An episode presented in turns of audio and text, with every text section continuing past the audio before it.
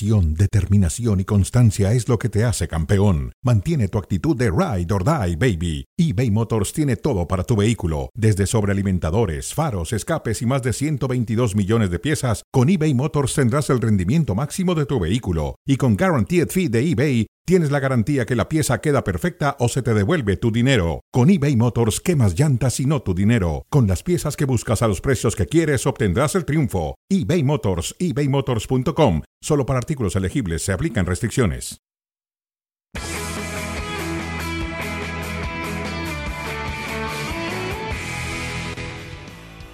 Bienvenidos a Fuera de Juego. Este es el comunicado oficial del Real Madrid sobre el caso Casemiro. El Real Madrid y el Manchester United han acordado el traspaso del jugador Carlos Enrique Casemiro. El Madrid quiere expresar su agradecimiento y cariño a Casemiro, un jugador que ya forma parte de la leyenda de este club. Siempre representará para la memoria del madridismo los valores de nuestro club. Un jugador ejemplar que lo ha dado todo por el Real Madrid. El Real Madrid es y será siempre su casa y le desea mucha suerte en esta nueva etapa de su vida.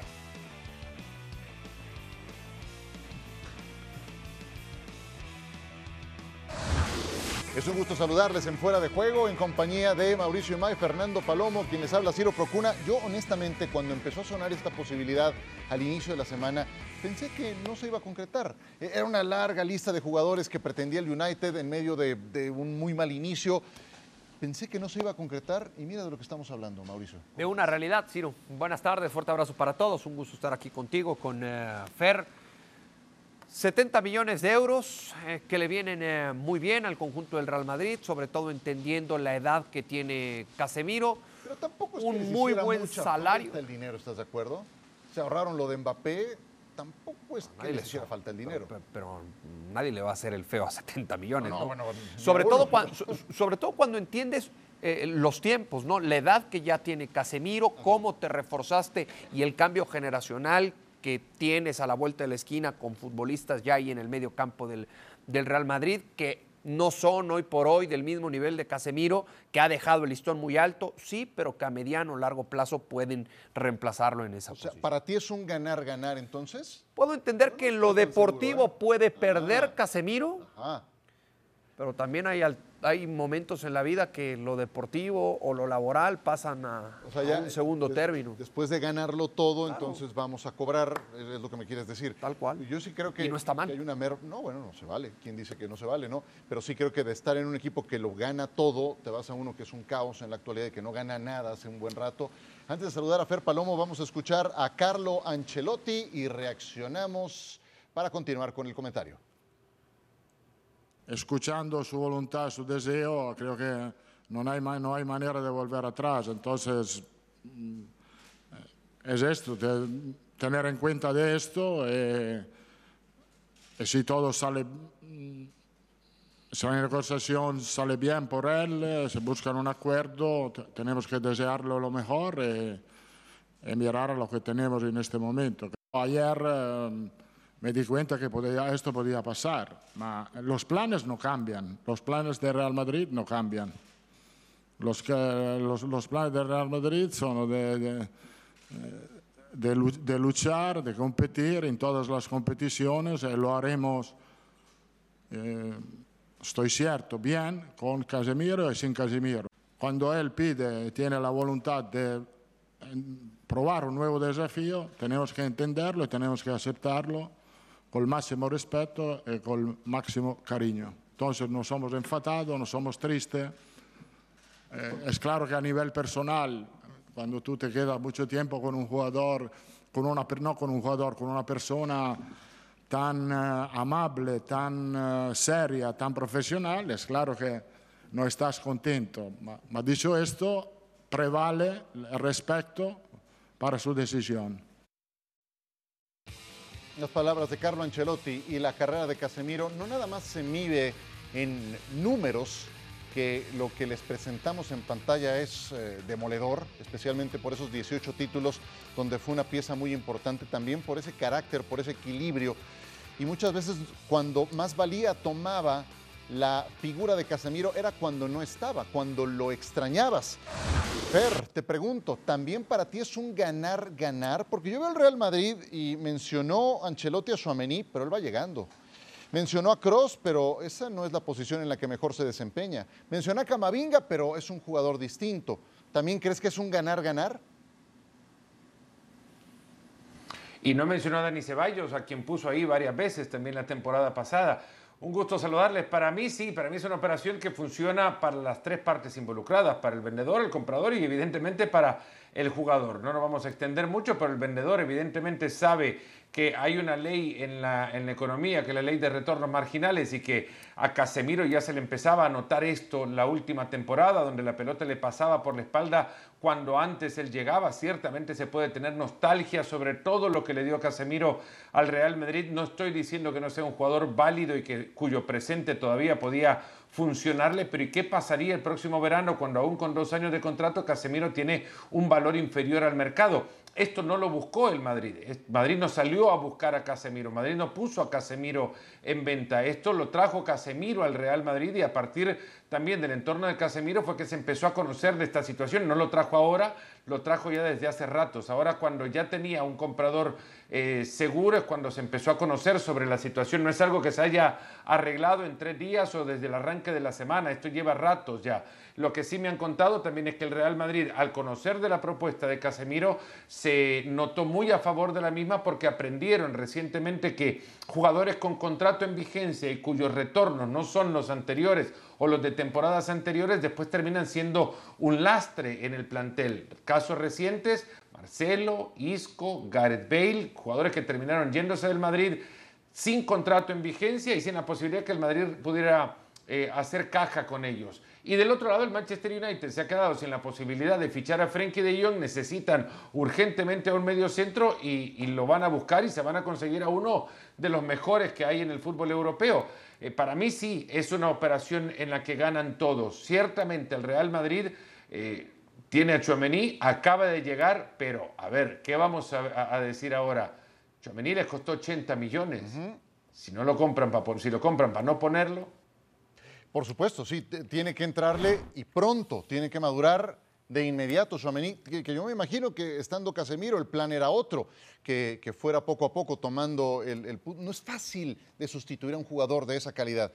No, nada más necesitas las condiciones futbolísticas, necesitas un don de mando, liderazgo. Eh, y Casemiro también sabía, sabía eh, estirar esa línea de cuándo hacer una entrada fuerte, pero todavía dentro del marco legal. Y a veces se le permitían muchas de esas cosas. Y muchas veces falta eso en un, en un partido. ¿Estarás de acuerdo, Mau? Eso no es fácil de lograr en un jugador. No, no, completamente de acuerdo. Eh, estamos hablando de, de uno de los mejores mediocampistas eh, en los últimos años. Sí. Oye, ¿coincides con Fer que se le Con un Chouameni. Sí, sí, no. sí, no, dime, dime. No, eh, a, comparación, ¿no? Porque siempre va a existir esta comparación. Y a partir de ya va a existir la comparación partido tras partido de lo que haga o deje de hacer Chouameni con lo que hizo eh, Casemiro. Y la realidad es que hoy estamos hablando de uno de los mejores mediocampistas en los últimos años contra otro que sí costó mucho, pero que bueno, pues apenas va en, un, plan, en un plan ascendente, que todavía no lo podemos eh, considerar ni cerca de los mejores del, mundo. Entonces, en esas comparaciones me parece que tenemos que ir paso a paso. Dice Fer, le empezaban a pasar algunos balones. Quiere decir, tal vez que no venía de su mejor campaña. ¿Sientes que se le estaban empezando a ver un poco las costuras a Casemiro? Sí, sí, creo que inclusive en algún momento momento de la temporada pasada. De, las Bermudas. de acuerdo, pero en algún momento de la temporada pasada llegamos a mencionar en algunos partidos, sobre todo en algunos lapsos de esos, eh, que veíamos a un Casemiro que cada vez le costaba más trabajo en lo físico, ¿no? Y muchas veces lo, lo achacábamos a esa, a esa necesidad o a esa idea de Carlo Ancelotti por no hacer tantas rotaciones y por siempre jugar con, con los mismos. Pero al final sí, sí, llegó a tener en algún momento de la temporada un, bajón físico y me parece que pues también de eso se da cuenta la directiva del Real Madrid. Nos decía Manu Martín Fer más temprano que de acuerdo a, informes que ha conseguido dentro del club, eh, una idea que trae Carlo Ancelotti es inclusive modificar un poco su forma de juego y poner a Modric y Cross en el centro con Valverde por un lado y Ceballos por el otro. ¿Sientes que podría tener eso eh, forma o simplemente hombre por hombre poniendo a Suamení en la posición de Casemiro? Yo me voy más por los segundos. No sé, no sé qué información tiene Manu, pero por los segundos me voy porque lo que ha hecho eh, público y evidente Carlo Ancelotti, no solamente público, la temporada pasada diciendo que su eh, plantel ideal, de acuerdo a lo que tiene como jugadores en el, Real Madrid, y Chouameni es juega en la posición de Casemiro es el 4-3-3.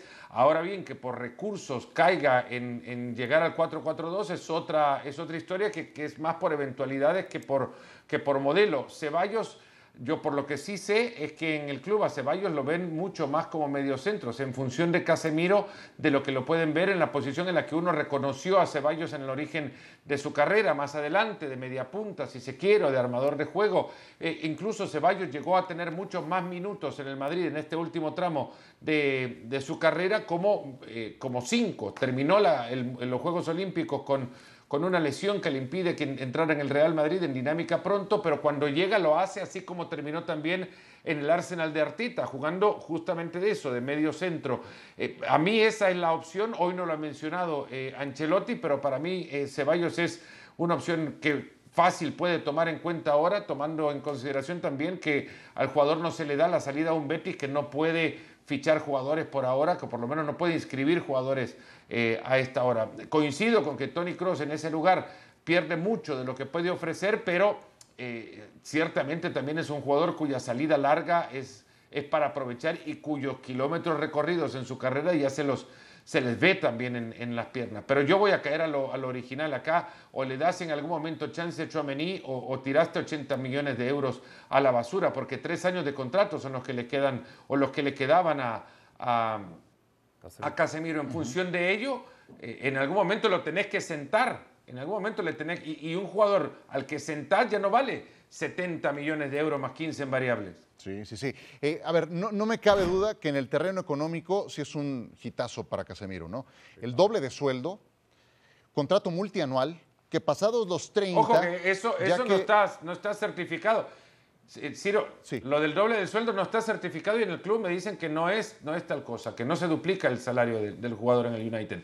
es más que en el Real Madrid, sí, pero no, no, no, es, no es que ganaba uno y va a pasar a ganar dos. bueno, correcto. Será un sueldo superior, dejémoslo ahí, pero también un contrato multianual que esos después de los 30 en el Real Madrid cuestan más trabajo. Velo en Modric, que es año con año, y este es de cuatro años por uno adicional. Entonces, en ese aspecto sí, hay, una gran ganancia en lo económico para Casemiro. ¿Cómo les ha ido, Mauricio y May, a los que salieron del Madrid por dinero? Te pregunto por Barán, te pregunto por Ramos, te pregunto por Cristiano.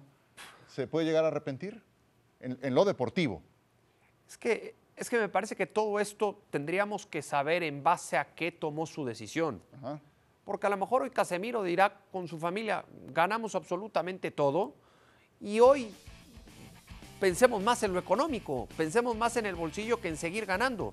Y si es así, bueno, pues entonces la decisión es correcta y, poco importará si va un Manchester United que se está cayendo a pedazos, se mete a una casa que se está quemando y terminará saliendo quemado el propio eh, Casemiro cuando su futuro está completamente arreglado. Para que dentro de cuatro años o cinco, si se hace válido esa, e, e, esa opción del último, regresa a Sao Paulo y se vaya cada ocho días a, a Copacabana, ¿no? Vuele a Río y esté en Copacabana, en Ipanema, en la playa y la pase tranquilo. Como hoy Marcelo, por ejemplo, ¿no? Sí, bueno, deja al campeón de Europa para irse a un equipo Marcelo en ese caso podría haber en, algún momento salido del Real Madrid, ¿no? Sí, claro, claro. Eh, Marcelo en ese caso pudo haber salido del Real Madrid y seguir jugando todavía, tener vigencia, pero quiso quedarse ahí. Sí, sí, sí. Casemiro deja al campeón de Europa para ir a un equipo que ni siquiera tendrá Champions. Llega a este Manchester United y quiero abrir juego también hacia el ángulo de United. Un United que es último en la Premier, que apenas lleva un gol anotado, ha recibido seis, que, es un caos. Además por eh, situaciones con Cristiano, por situaciones con Harry Maguire, eh, en fin, no, no han empezado nada bien las cosas para un United que además tal parece no ha fichado bien durante el verano. Fer, ¿qué tanto le resuelve la llegada de Casemiro al equipo de Ten Hag? Bueno, ya se verá cuando juegue, pero hay una realidad, es un puesto que necesitaba muchísimo el, United, porque no sé si desde Michael Carrick, que no tenía un jugador con el cual podría confiar y en Casemiro así se lo encuentra, un jugador por lo menos que viene vigente y que tiene, eh, eh, que puede ser de inmediato impacto, así como lo fue alguna vez Xavi Alonso cuando se fue del Real Madrid justamente al Bayern Múnich y el Bayern Múnich encontró en él a un, a un mariscal de campo, en lo que se puede convertir en ello Casemiro en, en un United que con Fred no logra atar el medio campo, con McTominay tampoco. Eh, y que ciertamente es un caos, pero a mí no, no, no sé por qué me da que esto de eh, menospreciar la Europa League o que no juega la Champions, la Champions no es el único torneo y es el, y es el torneo al que puede volver. El United si Casemiro, eh, justamente no porque él solo los vaya a resolver, pero muchos de los problemas que tiene sí puede eh, de, de, ellos encarar Casemiro y ayudarle al United a reconstruir su camino, imagínense, se mete de nuevo en Champions, para, para, el jugador también puede ser una cuestión de ambición, ¿no? Eh, acá en el Madrid, ¿qué más puede llegar a ganar y cuántos problemas puede llegar a resolver en un, en un equipo con muchísima historia además? ¿Es una aspirina para una enfermedad más pesada, Mauricio, o es justo la medicina que pidió el médico? A ver, a ver, con, con Casemiro se puede arreglar algo, pero no todo no es la solución absoluta, Casemiro, ¿no? Me parece que tiene, tiene eh, problemas mucho más de fondo el equipo del, Manchester United, pero que de, que va a ayudar eh, Casemiro, por supuesto que, va a ayudar, ¿no? Un futbolista como él ahí en el, en, el centro del campo, te aporta y te aporta muchísimo. Sí, y, no quiero pensar que lo de Casemiro vaya a calmar a Cristiano Ronaldo, no creo que vaya por ahí, pero yo creo que a Cristiano como que se empiezan a terminar las opciones de ir a otro club y que terminará quedándose. ¿Qué, qué pronosticas en el caso cristiano? Las opciones y el tiempo, ¿no? Eh, pues, las dos cosas, mm, efectivamente. Para mí, para mí que se va a quedar en el Manchester United. ¿Y no, no ayuda en nada la llegada de este futbolista? A ver, eh, sí, a lo mejor dirá, bueno, llega un jugador que no solo conozco eh, y que conoce muy bien, sino que además tiene la calidad más que confirmada y comprobada, ¿no? Pero pero insisto, la solución en el Manchester United no está en un refuerzo, más allá de que se llame Casemiro. Y hoy Cristiano Ronaldo lo que busca o lo que quiere, pues no está ahí. Con Casemiro, ¿eh? Incluido. no, yo estoy de acuerdo contigo, sí. ¿Ayuda o no ayuda a ponerlo en sintonía, Fer?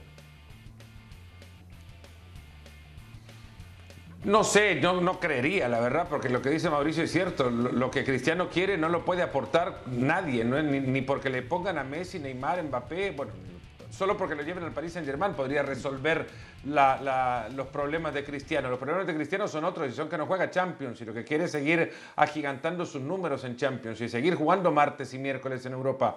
Eh, esto no lo va a resolver hoy Casemiro, puede aportar a resolverlo para que la próxima campaña sí Cristiano tenga eh, noches europeas con las luces más brillantes, pero eh, ya Cristiano tendría 39 años y no sabemos qué efecto puede llegar a provocar la actuación de Portugal en el Mundial en el resto de su carrera.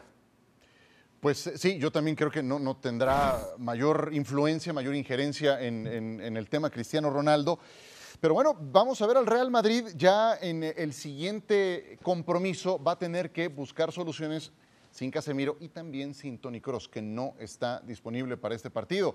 Entonces, pues eh, eso que no le encanta a Carlo Ancelotti, que ya de por sí, por como viene este semestre, va a tener que hacer lo de las rotaciones eh, pues eh, no hay tiempo que perder, porque para este juego contra el Celta de Vigo algo de eso tendrá que aparecer sábado 3.30 de la tarde, hora del este, 12.30 hora del Pacífico. Nos metemos a la actividad del día de hoy, primero con el español de Barcelona, que se estrenaba en el estadio de Cornellá, el Prat, en este partido recibiendo a un Rayo Vallecano que ya le hizo primero la travesura al Fútbol Club Barcelona en su presentación en el Camp Nou y ahora fue a ganarles 0-2 en territorio catalán. Qué manera de empezar del, Rayo Vallecano, ¿no? Algo, algo similar a lo que pasó en las primeras jornadas de la temporada anterior. ¿Te acuerdas, Ciro, que, que, elogiábamos mucho el cómo, el cómo jugaba en ese arranque de temporada el conjunto de Vallecas y que después, evidentemente, vino a menos? Cuatro puntos, de seis, de seis disponibles. en este momento son los líderes, vaya, estamos empezando y yo sé que son el primer equipo en, disputar eh, en ese momento su eh, partido de la segunda jornada. Ya veíamos las anotaciones. Palazón y Cis con eh, las anotaciones a los minutos 40 y 59 para darle el triunfo a este Rayo Vallecano que fue bastante digno la temporada pasada con Andoni Iraola en los controles. Y el Sevilla, después de lo que pasó con Jesús Manuel Corona Fer, se enfrentó al conjunto del Valladolid y sacaron un empate a uno en el Ramón Sánchez Pizjuán. Un eh, estadio que terminó explotando en, en silbidos en contra de Lopetegui, la que se perdía en esa ocasión eh, Oliver Torres para el Sevilla fue de las mejores que llegó a generar en una primera parte en la que le costaba muchísimo entrar por dentro. Es que Rafa Mir, sigo insistiendo, es un delantero que le queda muy, muy grande, le ha quedado muy grande el Sevilla. Incluso intervino tras esta pobre salida del cuadro local, intervino Bono para tapar esa acción. Eh, los silbidos me parece creo que quedan como la mayor noticia de esta, de esta jornada. El 1 a 1, eh, un empate pobre, pero sobre todo ya la reacción del público en contra de Lopetegui. Sí, ya, ya traía esto el antecedente del cierre de la temporada pasada, eh, incluso llegó a ser una posibilidad que Lopetegui no continuara con el equipo del Sevilla y ahora se presenta esta situación. Ahí está el primer gol, llegó al minuto 80 con asistencia de Sergio León, Tuami lo lograba, el eh, conjunto del Real Valladolid se ponía adelante, pero seis minutos después vendría el del empate. Y se le cuestionaba mucho a Julen Lopetegui sobre el final de la temporada anterior, la forma en cómo había perdido muchas ventajas, ¿no? Sobre todo por un estilo de juego muy eh, precavido. Venía ya con mucha presión y está arrancando con más esta, esta temporada. Pareciera una, una bomba del tiempo lo de Julen Lopetegui. Uf, imagínate. Eh, No salen de resolver los problemas atrás después de perder a Jules Koundé y a Diego Carlos y ahora se presenta la lesión de Jesús Manuel Corona. ¿Qué sabemos de Jesús Manuel Corona, mi querido Mau? Y le, suma, le sumas lo de, lo, lo ¿no? que tampoco, tampoco puede ser considerado, un Lucas Ocampos que está en, en- en la banca. Eh, vaya, vaya que se le han acumulado los problemas a Junior Lopetegui. Mm, Lo que sabemos de, Jesús Manuel Corona es lo que se ha publicado en redes sociales por parte de la selección mexicana, por parte de los, de los compañeros. Mm, Tuve la oportunidad de platicar con algunos, con algunos seleccionados y, y la mayoría de ellos tocados, ¿no? Porque saben en el fondo, más allá de que no se admita públicamente, que es prácticamente imposible que esté en la Copa del Mundo. Sí, y Martino, ¿crees que busque soluciones con gente como Sendejas, que está teniendo buen torneo, o que vaya más hacia lo que ya tiene visto? Martino está ya en, en Europa. eh, está a la vuelta de la esquina un partido de preparación con puros futbolistas del medio local, en donde tengo muy claro va a estar Alejandro Sendejas, porque ya lo tuvo en la última convocatoria de futbolistas de la liga local contra Guatemala. Si bien es cierto, aquella no fue una buena noche para el futbolista del América, pero esta temporada lo está haciendo muy bien. Yo creo que está levantando la mano fuerte, sobre todo si le sumamos al mal momento que vive hoy por hoy Uriel Antuna. Fer, y esto, y, y Alexis Vega, sus dos equipos, los- el- tanto el equipo de Antuna como el de Alexis Vega, eh, dejan mucho que Pero decir. Alexis Vega en el, en el plano individual mejor, Sí, que, Antuna, mejor que Antuna, y sí. juega por izquierda. Me parece que si tenemos que pensar hoy por hoy en un once Claro. titular, eh, sería con el Chucky Lozano por derecha, Ajá. con Vega por izquierda y un referente de ataque. Sí, un referente de ataque que también está lesionado, que es Raúl. Ya, Alonso ya está Jiménez. entrenando al parejo. ¿eh? Perfecto. Y esto llevado, eh, Fer, el caso concreto de Jesús Manuel Corona al Sevilla, ¿de qué tamaño es el golpe para el equipo de Julen Lopetegui en el largo plazo?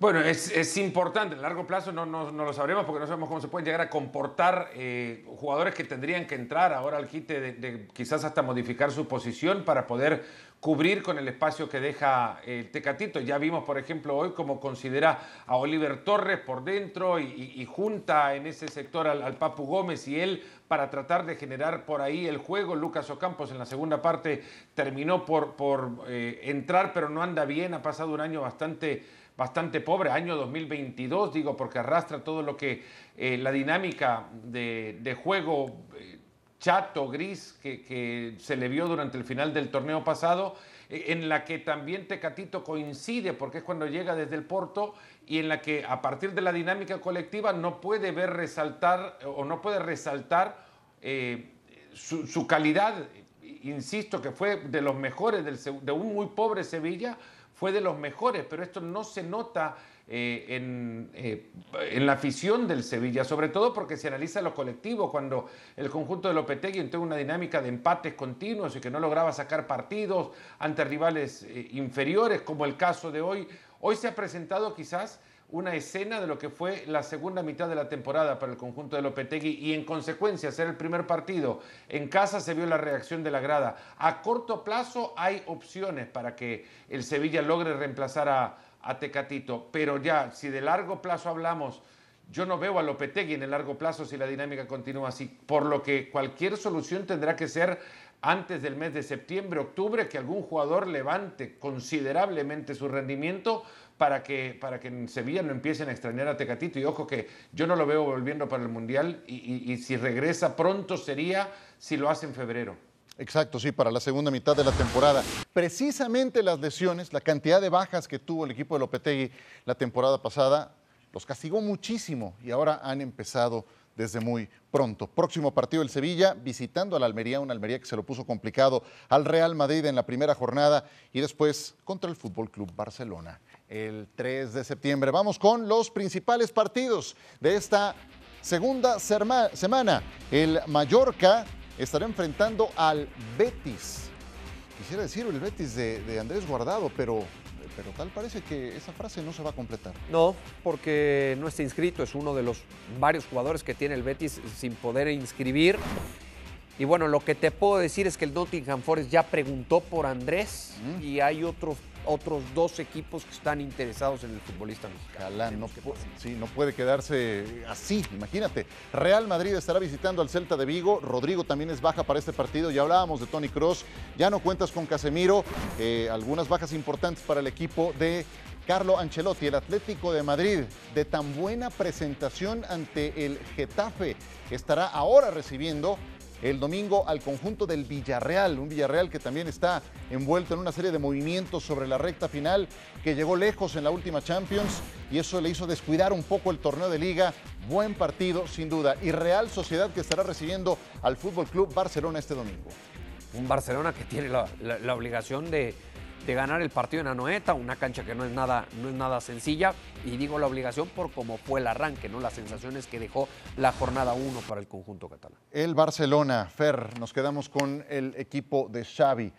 Ahora este partido contra la Real Sociedad. Se fueron sin victoria, sin goles, 0-0 en este partido tan esperado de su presentación de este nuevo Barcelona súper reforzado. ¿Con qué sensación te quedaste llevándolo al siguiente partido?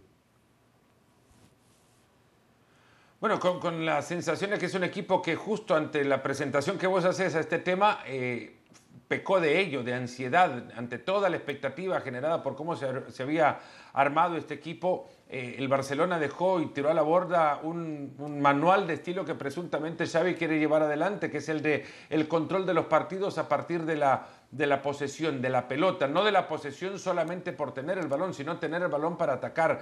Y no lo hizo, se metió en, una, en un festival de carreras que no le convenía, atacó tan, tanto como, como el Rayo Vallecano lo hacía por los costados, abría la cancha, le cerró al Rayo Vallecano también los, los espacios interiores que impidió que Gaby y Pedri se, se mostraran y en consecuencia hasta termina perdiendo el partido táctico Xavi. Visto al siguiente partido, ¿qué es lo que se espera ante una Real Sociedad que también tiene a un muy buen técnico y que sabe que perfectamente le puede tapar los pasillos interiores, obligándolo a jugar por los costados, convirtiéndolo en un equipo de extremos y en consecuencia de centros, tapando a Lewandowski, termina cerrando muchas de las opciones, el camino parece similar si es que el Barcelona no entra en conciencia de ponerle una pausa al partido, a la pelota, tenerla, tratar de controlarlo desde la posesión y tratar de abrir los espacios interiores. Pero todo eso tiene que partir de la paciencia. El Barcelona de las palancas invadido por la ansiedad en su presentación contra el Rayo Vallecano, Mau. Eh, y ahora sin Busquets, sin un referente en el mediocampo. Sí, veremos entonces quién toma ¿no? ese, e, e, ese lugar que pareciera lo de lo de que si yo, por lo menos de, origen, yo veía como natural eso, ¿no? Eh, pensando, eh, no para allá, pero sí con el tiempo hay un cambio generacional. hasta Frenkie podría jugar en esa posición, que, tanto, que tanto lo estaban mandando fuera. Hoy parece está más claro, ¿no? El, el futuro de Frenkie. Pero, pero sí, por supuesto, cuando no tienes a, no tienes a Busquets, eh, lo resiente el conjunto del Barcelona. Veremos el que tome su lugar al final, cómo termina cumpliendo este fin de semana. Un Barcelona que no termina de, definir sus piezas, que están tratando de acelerar eh, las salidas de algunos jugadores como Memphis Depay, que interesa al conjunto de la Juventus, como Pierre-Emerick Aubameyang, que interesa al Chelsea. Xavi querría retenerlo, pero no caben todos. No hay lugar para todos y no hay más tiempo por el programa del día de hoy. Fernando Paloma, un abrazo, muchas gracias por acompañarnos aquí en Fuera de Juego. Que sea una gran jornada. Muchas gracias, Mau. Gracias a ti, Ciro. Fuerte abrazo para que todos. pasen muy bien.